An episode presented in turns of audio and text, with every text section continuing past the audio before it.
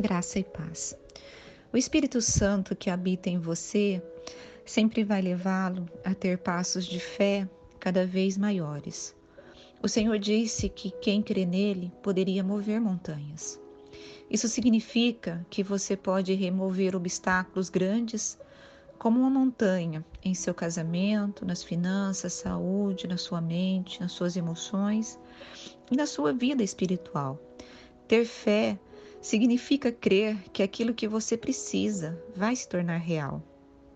Ter fé significa afastar-se de tudo aquilo que você confiava para depositar sua confiança somente no Senhor Jesus.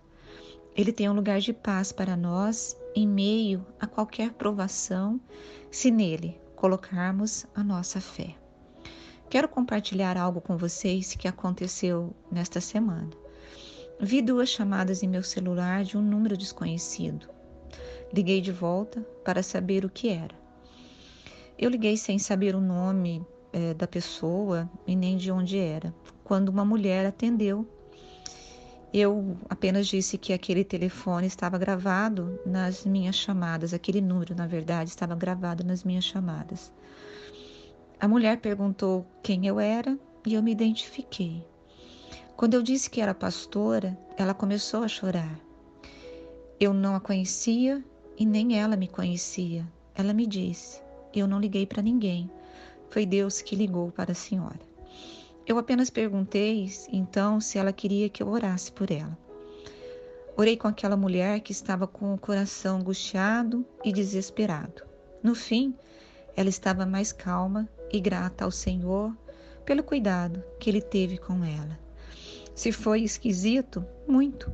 Ela sequer sabia meu nome, meu número de telefone e de qual igreja a qual eu pertencia, mas ela precisava ouvir uma oração.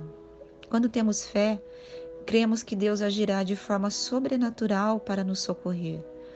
Ter fé é ser corajoso para crer no impossível que só Jesus pode fazer.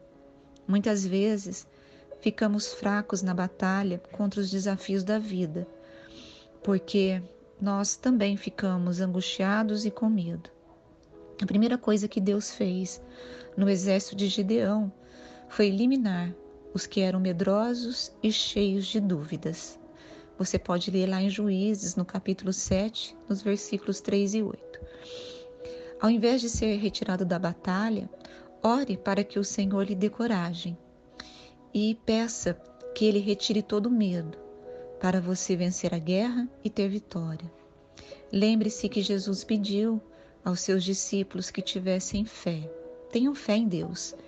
Eu, eu lhes asseguro que se alguém disser a este monte, levante-se e atire-se no mar, e não duvidar em seu coração, mas crer que acontecerá o que diz, assim lhe será feito. Portanto, eu lhes digo tudo que vocês pedirem em oração, creio que já o receberam e assim lhes sucederá. Marcos capítulo 11, dos versículos 22 ao 24. Tenha fé, sabe por quê? Sem fé é impossível agradar a Deus, pois quem dele se aproxima precisa crer que ele existe e que recompensa aqueles que o buscam. Hebreus 11, 6. Peça para que o Espírito Santo desenvolva essa fé em você e que você ore crendo que Deus entregará aquilo que você precisa. E o Senhor, ele age de forma sobrenatural. Creia nisso. Que Deus o abençoe.